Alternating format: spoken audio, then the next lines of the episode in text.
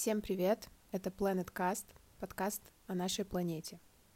Меня зовут Настя, со мной рядом сидит моя подруга Лера. Всем привет!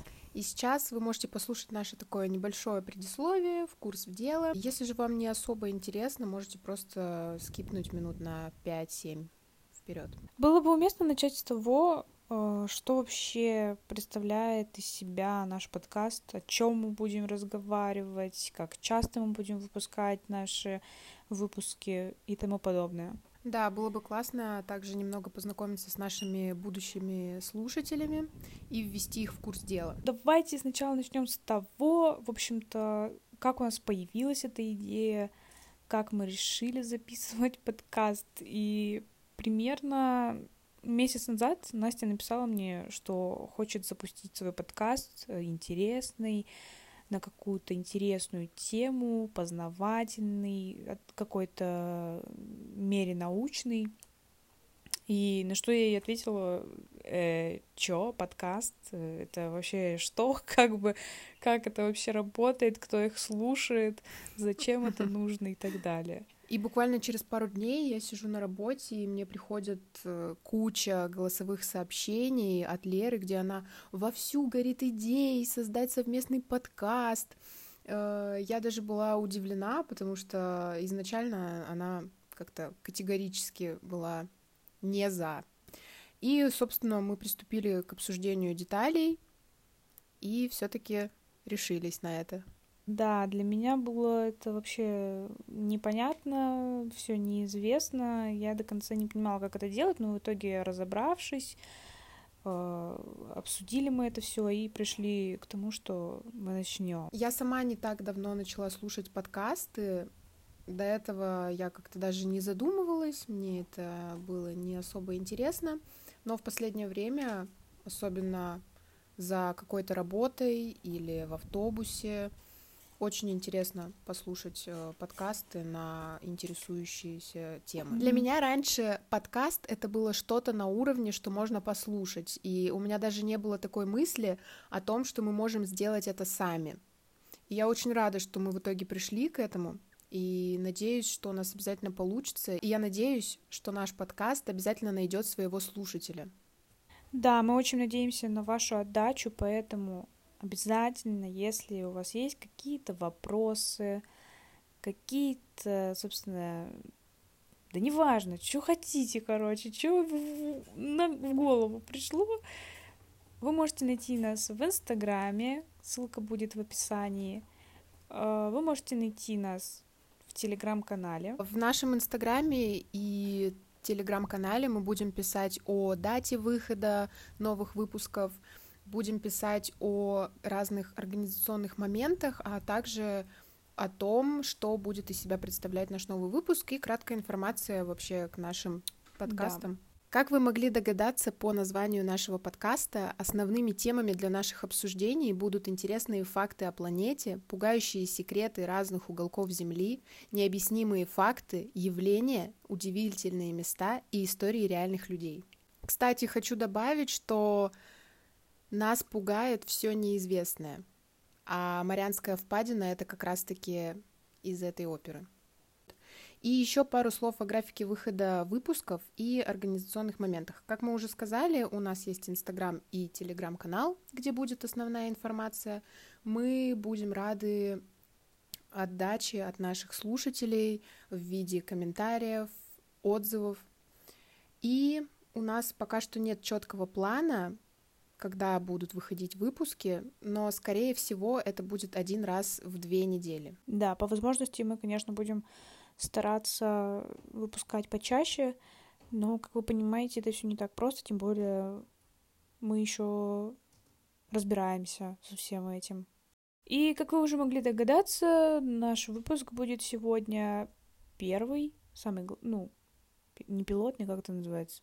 Вводный, да, да, будет о Марианской впадине, в общем-то. Страшно очень.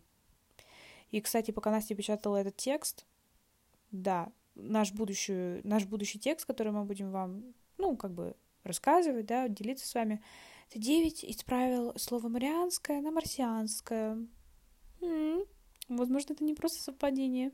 И хотим уточнить, что наш подкаст несет сугубо ознакомительный характер. Мы не можем ничего утверждать, и мы лишь делимся информацией, которую нам удалось найти.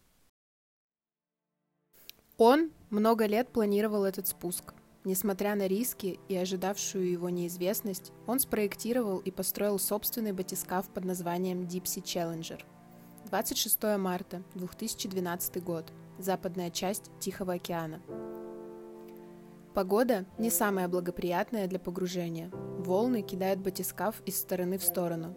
Вся команда очень взволнована, ведь никто не знает, выдержит ли их изобретение подводное давление. Но на удивление, Джеймс очень спокоен. Он слишком долго ждал этого момента. Он прекрасно знает все слабые места этого аппарата, поэтому, недолго думая, он делает глубокий вдох, нажимает на кнопку микрофона и произносит «Окей, готов к погружению. Отпускай, отпускай, отпускай. Марианский желоб, или как ее привыкли называть Марианская впадина, она расположена на западе Тихого океана. Впадины имеют форму месяца и являются самой глубокой точкой на поверхности Земли.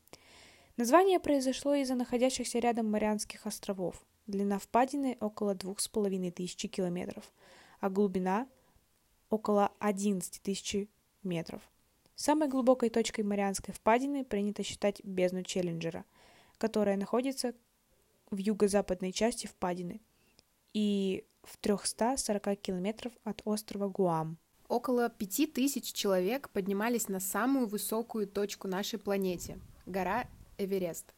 Но лишь нескольким поистине отважным храбрецам удалось побывать на дне Марианской впадины – там под водой нет света, а металл гнется под силой давления. На глубине от 200 до 1000 метров наступает зона, куда практически не проникают солнечные лучи. Обитатели этой зоны научились сами источать свет с помощью химических реакций, чтобы привлекать добычу или наоборот, отпугнуть хищников. А вот что происходит ниже, по-настоящему пугает. Еды там мало, а света совершенно нет. На глубине 4,5 тысячи метров можно встретить рыбу-удильщика.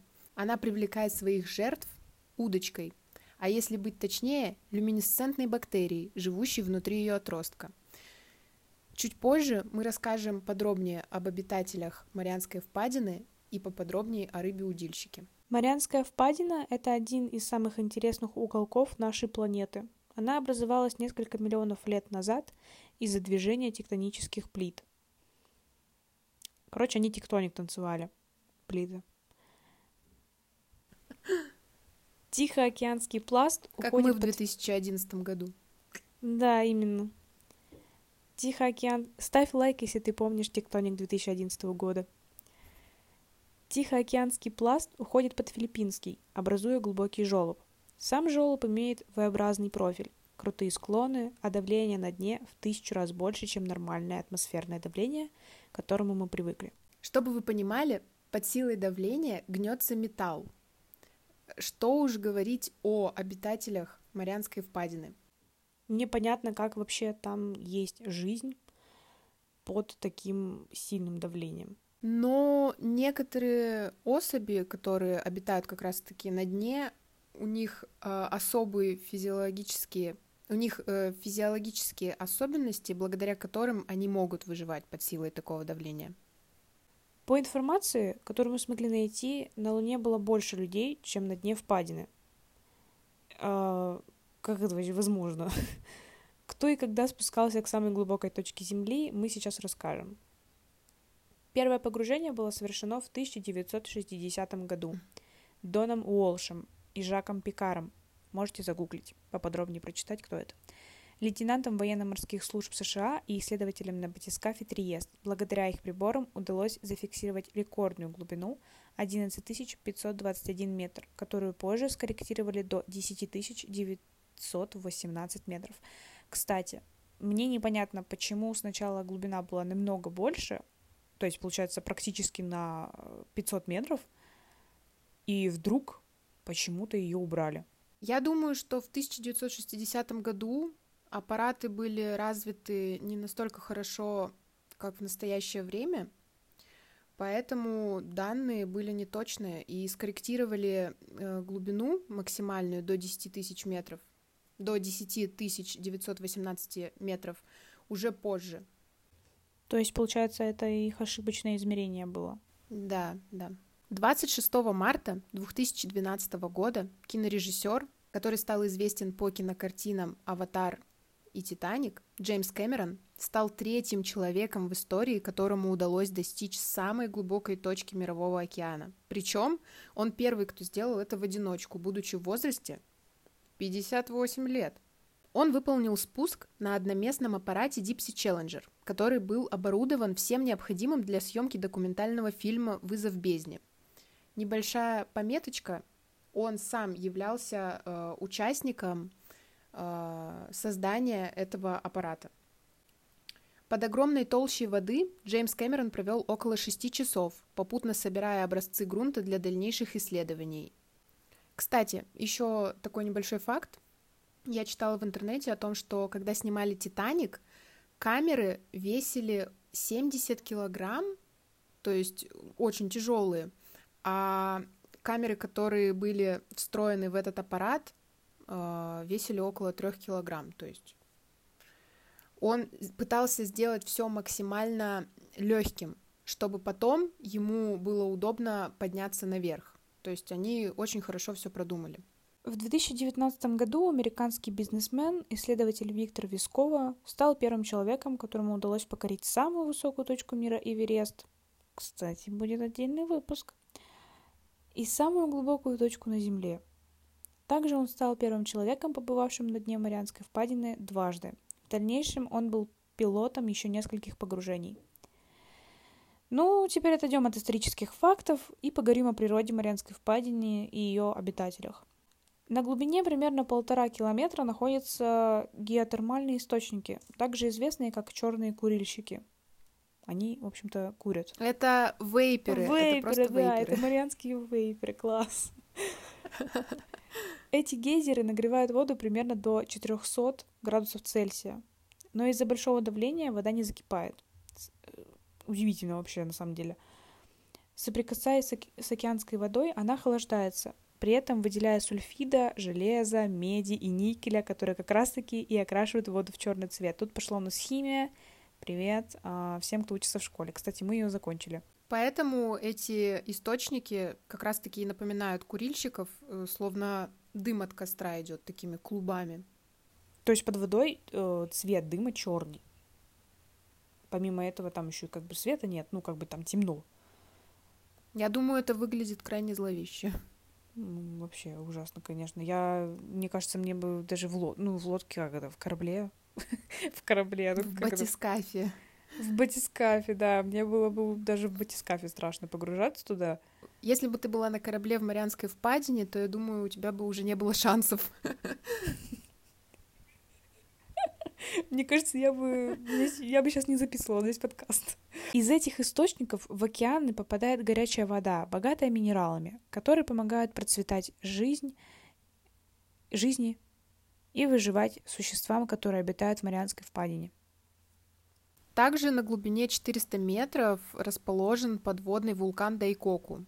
Он представляет из себя котел, в котором при температуре 187 градусов кипит сера в жидкой форме. Это одно из редких явлений на планете озеро чистой расплавленной серы. Аналог такого явления есть только на спутнике Юпитера Ио. И мне очень интересно, когда я прочитала на одном из сайтов про этот подводный вулкан, я, естественно, решила найти статью в Википедии, чтобы информация была достоверной, и не нашла ничего. Меня удивило это. Два варианта. Либо информация не подтверждена, что вряд ли, либо я не знаю, почему о таких вещах очень мало информации. Для меня это, наверное, одно из самых удивительных явлений, которые можно встретить на Земле, тем более с учетом того, что такой вулкан есть только на спутнике Юпитера, то есть в космосе. И тем не менее информации об этом очень мало. Да, вообще на самом деле непонятно, почему не как это сказать, не предпринимают каких-то экспедиций, решений, чтобы побольше изучать это место, потому что, ну, блин, это такое удивительное место, а по факту о нем изучено очень мало. Ну, ну, я понимаю, конечно, что это вообще категорически тяжело, с учетом того, там, давления и прочее. Одно дело, если бы вулкан был не изучен, но другое дело, почему информация в интернете есть, но она минимальная. Возможно, от нас что-то скрывают. И поэтому не хотят говорить, что там находится. Потому что меня этот факт реально удивил. Гейзеры и вулканы — это, конечно, все очень интересно, но если говорить об обитателях Марианской впадины, то становится жутко. Как мы уже говорили ранее, рыбоудильщик, или как ее еще называют, морской черт. Прекрасное название. Это хищная рыба, ну, так сказать, э, это название олицетворяет данную особь. Если вы не знаете, как выглядит э, удильщик, загуглите. Ужасно выглядит просто. Да, мы обязательно приложим фотографии э, самой впадины, обитателей этих гейзеров. Возможно, найдем хотя бы фотографию этого вулкана, потому что это очень интересно. Да, это все будет в нашем инстаграме. Хотя вряд ли. Слушай, мне кажется, к нему никто не подплывал. Ну, посмотрим. И тем более не фоткал. Ну, только если графика какая как мы уже сказали, она приманивает... Как мы уже сказали, рыбоудильщик приманивает добычу, излучая небольшой свет на своей удочке, которая расположена у него вот так вот на лбу. Сопелька. На своем отростке. У рыбоудильщиков очень хорошо растягивается желудок, который позволяет им проглатывать пищу подобного размера. Не знаю, правда это или нет, но в интернете есть информация о том, как выстраиваются отношения между полами данного типа.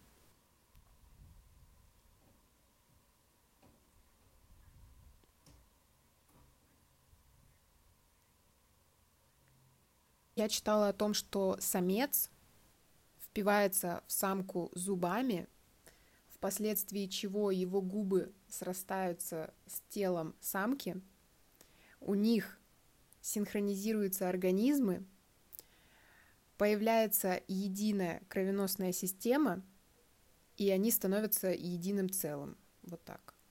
И тем самым э, самец оплодотворяет самку. Очень, конечно, крипово это все. Что ты что-то из разряда, когда самка богомола съедает самца после сношения. Да, очень классно. Еще, кстати, я видела в новостях, по-моему, может быть, месяца два назад, по-моему, мы с тобой даже вместе это где-то увидели, что рыба-удильщик выбросилась на берег. А как вы понимаете, рыба-удильщик, ну, как бы в Марианской впадине обитает. Как вообще? что способствовало этому, вообще непонятно. Так и, по-моему, ну, как бы на это нет ответа. Это интересно. Кстати, у рыбоудильщика есть несколько видов. Не, по-моему, 10 я находила. Они не особо отличаются внешне, возможно, какие-то другие факторы у них э, различия, но внешне просто одна страшнее другой. Ну да, да. Еще одна рыба под названием большерот или рыба-пеликан напомнила мне японские байки о женщине Ротщель, которую мы очень боялись с Лерой. Нам казалось, что она обитает, она существует э, у нас в Челябинске, и мне было очень страшно. Это женщина, у которой щеки разрезаны в улыбку. Вот эта рыба мне ее напомнила. Да. Да, это, грубо говоря, Джокер. Если интересно, загуглите, но это не для слабонервных.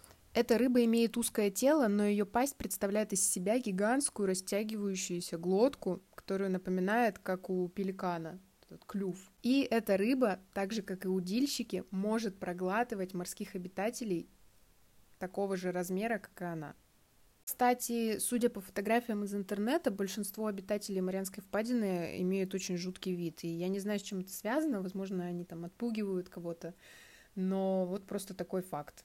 Они все какие-то криповые. Когда я смотрела документалку, ну, как бы подготавливалась к выпуску, я видела медузу, которая, в общем-то, свои щупальца, да, как это правильно, щупальца, она, в общем, похожа на какой-то инопланетный объект. Если вам интересно, в Ютубе просто забейте документалка, и там вам все покажут.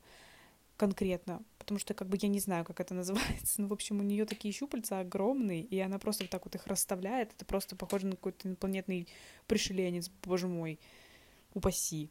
Да, и еще стоит уделить внимание акулам, которые обитают, э, по-моему, на глубине 200 метров. Мне так кажется, у них очень странная челюсть, и они все, вот правда, как инопланетяне. Ну и, конечно, кстати, они еще все светятся. Почему-то. Очень многие обитатели светятся, ну, мы уже сказали, по какой причине. А, да. Либо приманивают добычу, либо, наоборот, отпугивают mm-hmm. хищников. Ну и, конечно же, мы не можем оставить без внимания мегалодона, акулу. И есть теория о том, что мегалодон на самом деле жив. А, первое, что приходит на ум, где может обитать акула таких размеров, это, конечно же, Марианская впадина.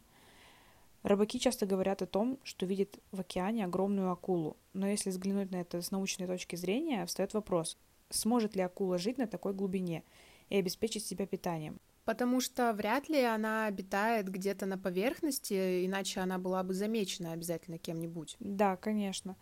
И вообще, на самом деле, я негодую до сих пор по этой теме, что океан изучен всего лишь на 2 или 3 процента, если я не ошибаюсь. И э, ученые утверждают, что мегалодон вымер несколько миллионов лет назад. Три миллиона лет назад. Из-за конкуренции Э, из-за они вымерли из-за того, что пищи не хватило. Да, но тем не менее, как вы можете вот это, это утверждать? Мне это непонятно, я не годую до сих пор, и уже, наверное, года два, как я начала изучать эту тему, я уже не годую до, до сих пор. В общем, негодую. Угу. Чтобы вы понимали, мегалодон была одной из самых больших рыб всех времен благодаря исследованиям остатки зубов и окаменелых позвонков ученые сделали вывод, что акула достигла длины до 15 метров и весила около 35 тонн. Представьте, что вот э, в среднем человек у нас ростом сколько? Ну, два, метр... ну ладно, метр восемьдесят. Метр восемьдесят, метр семьдесят, то есть как бы варьируется, да, примерно в этом. И 15 метров акула. Nice. Nice. прекрасно. Тем не менее, вот так вот, даже... если, если на слух воспринимать 15 метров длина, 35 тонн, как-то цифры такие незначительные, но если это все визуализировать в голове, в сравнении с каким-либо предметом или с человеком, то очень-очень огромная была акула. Тем не менее, даже если мегалодон существует по сей день, он сумел остаться скрытым от современной науки. Я верю, что мегалодон жив. ну как, мне хочется верить, потому что э, достаточно интересный вид акул. Я вообще на самом деле помешана на теории, связанной с мегалодоном, потому что э, я насмотрелась фильмов, не спорю. С, блин, я, я боюсь ошибиться, как зовут актера, который играл в фильме классном. Блин, Мне кажется, что спорить здесь э, бесполезно, э, потому что океан изучен на 3%. Это очень мало. Чтоб ты понимала, Луна или Марс изучены намного больше. И mm-hmm. утверждать вымер какой-либо вид, существует он или нет, очень сложно, потому что, опять же таки, недостаток информации. Да. Конечно. Я считаю, что, мне кажется, в океане может происходить вообще, вообще все что угодно. Атлантида, может быть, до сих пор там есть. Может, есть русалки. Мы это не знаем. Но обязательно попробуем разобраться в следующих выпусках. Да, спойлер. Еще я вот э, забыла, хотела об этом как-нибудь ставить, но сейчас, ладно, ставлю, раз мы уже потихонечку подходим к концу. Что э, хочу вставить про теорию того, что на дне Марианской впадины есть серная прослойка. То есть, Кстати, э... опять же, такие информации об этом в интернете очень мало. Да, это как бы как миф, как теория, но тем не менее она все равно существует. Что серная прослойка, получается, на дне, и под этой серной прослойкой, если через нее пройти, если вы смотрели фильм, про который я, ну вот, пыталась упомянуть. Э... Как он называется? Я не помню, блин. Если мы найдем этот фильм, мы обязательно расскажем о нем в посте. В да, там играет очень популярный актер. Я, блин, боюсь ошибиться, ну не Брюс Уиллис, как, ну, а хотя может Брюс Уиллис, если честно, я не знаю. Uh, в общем, очень популярный актер там играет, и как раз-таки в этом фильме они показали, что они прошли через эту серную прослойку на дне Марианской впадины, то есть, ну, как бы, очень долго ну, это, они конечно, через фантастика, шли. да? Да, понятное дело, что это фантастика, но, тем не менее, они затронули эту теорию. И под этой серной прослойкой просто был целый мир, как раз-таки, где и обитал Мегалодон. Вот. Ничего себе. Тоже ну, кстати, интересно. интересная теория. Да. И хочу сказать о источниках, откуда мы брали информацию. Лично с моей стороны это пару документалок на Ютубе. Одна из них была от телеканала Мир, если я не ошибаюсь. В общем, она мне совершенно не понравилась. Я потратила час своего времени. Э, название было Марианская впадина и кто в ней обитает. Mm-hmm. Но на деле документалка о Марианской впадине вообще никак не проинформировала.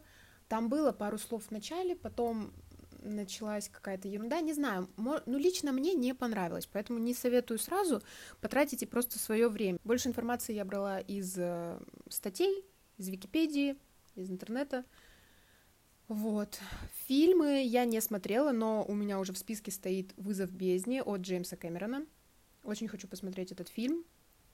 И, наверное, вот «Мегалодон», э, «Серная прослойка», про которую говорила Лера, я надеюсь, мы найдем название этого да. фильма. Очень интересный фильм, кстати, очень часто фрагменты в ТикТоке крутятся. Очень часто мне попадались фрагменты из этого фильма в ТикТоке. Да, под эту да. песню криповую такую. Дейзи. А, Дейзи, Дейзи. Если вы да. сидите в ТикТоке, вы поймете. Сейчас кто-то и... такие типа, эм, чё, мне 30 я лет, хотела... я не смотрю ТикТок. Я бы хотела тебя спросить, вот если бы теоретически у тебя была бы возможность на батискафе, естественно, с подготовкой, спуститься. Не обязательно в бездну челленджера, не, на, не обязательно на рекордную глубину, просто в Марианскую впадину. Ты бы согласилась? Ой, вопрос очень интересный и сложный. На самом деле, я хочу, я бы с удовольствием. Но если это никак не влияет, конечно же, на жизнь, на угрозу жизни, а это что... влияет, это очень опасно. Ну да, это понятно. Я не хочу умереть в Марианской впадине, но, честно, была бы моя воля, предоставили, если бы мне такую возможность, конечно бы, да, погрузилась бы. Да, мне это очень интересно. Вот лично мне хватило бы даже того, чтобы я вот просто на кораблике рядом с этой Марианской впадиной бы поплавала, просто галочку себе поставила, что я там была. Да, а, а так вот, если, естественно, с подготовкой, с э, полным медосмотром вообще вывезет мое тело такое давление или нет, я бы, наверное, погрузилась. Не знаю, ну вообще-то у меня клаустрофобия. Мне кажется, я бы очень сильно начала паниковать именно уже вот в момент погружения. А так, да, думаю, я бы хотела бы спуститься туда. А, другой вопрос, решилась бы я или нет, но я хочу, да. хочу. И как бы мне это интересно. Кстати, еще я читала в интернете о том, что в Марианской впадине очень много пластика, очень много мусора. Ну, в принципе, наверное, как и везде в океане. Но вот сам факт, что загрязнена. К сожалению, не только океан, но еще и впадина. Ну, в плане... К сожалению, космос уже загрязнен. У меня тема была для защиты диплома немецкого я изучала мусор в космосе, на что, кстати, приемная комиссия сказала, как вообще это связано с нами. Ну, типа, летает он там и летает. Ну, типа, какая разница? Я говорю, ну как? Это тоже часть нашей планеты. И этот мусор, он падает на Землю. Вот. Мусора очень много, так что я стараюсь немножечко приближаться к лайфстайлу за экологию. Эко-лайфстайл, Хотелось да. бы, чтобы у нас в России была рассортировка мусора. Хотя бы Пожалуйста. пластик отдельно. Мгм. Так что И берегите я природу. купила себе железную трубочку, чтобы ходить с ней теперь в заведение и пить из нее, а не из пластика. Да, это правильно, я считаю. Только пока я забываю ее брать с собой, но я думаю, я с этим справлюсь. В общем-то, будем заканчивать на сегодня этот выпуск. А, Я, в общем-то, очень рада, что у нас получилось вроде как записать его. Если вы это слышите, то у нас получилось Да, разобраться с монтажом Да. и, что перебороть хотелось- свое стеснение. Вот я на Да. самом деле немножко стесняюсь. Да, было очень вол- волнительно, кстати, начинать это снимать. Мы даже уже, блин, по несколько раз это все перечитывали, перезаписывали, потому что, ой, нервишки шалят, как говорится. Вы всегда нас можете найти в наших соцсетях. Можете там, конечно же, нам писать. Мы в любом случае вам ответим. Ну что ж, Настя, тебе есть что еще сказать? Да. Берегите нашу планету. Всем пока. Всем пока! Увидимся с вами в новом выпуске.